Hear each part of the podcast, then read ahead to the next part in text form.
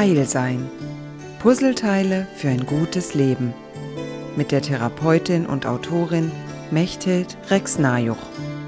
Heute soll es um das Thema der eigenen Position gehen. Eine Position zu haben hat nur bedingt etwas damit zu tun, dass man eine Meinung vertritt. Eine Position bedeutet, du hast eine innere Haltung, mit der du dem Leben begegnest. Eine Haltung, die dir erlaubt, verschiedene Elemente gleichzeitig zu berücksichtigen.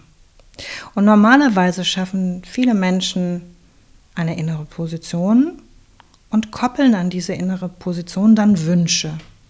Wünsche, von denen sie hoffen, dass sie in Erfüllung gehen. Meine Frage ist, wenn du alle Wünsche, die du hast, erfüllt bekommst, was bleibt denn dann übrig und welche Auswirkung hat das auf die Welt? Weil das, was du richtig findest, könnte für jemand anderen eine Katastrophe bedeuten. Und wie würdest du mit der Konsequenz dieses Wunsches, die für einen anderen eine Katastrophe sein könnte, dann umgehen?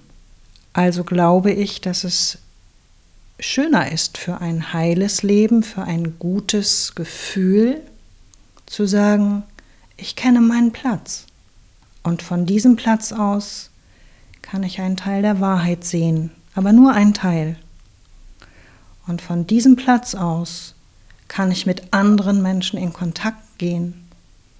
Und zu diesem Platz kehre ich zurück, wenn ich im Kontakt mit anderen war. Aus diesem Wechselspiel, aus diesem Hin und Her entsteht tatsächlich eine eigene Position, die nicht starr ist, sondern beweglich. Und das gehört für mich zu einem heilen Selbstempfinden zwingend dazu.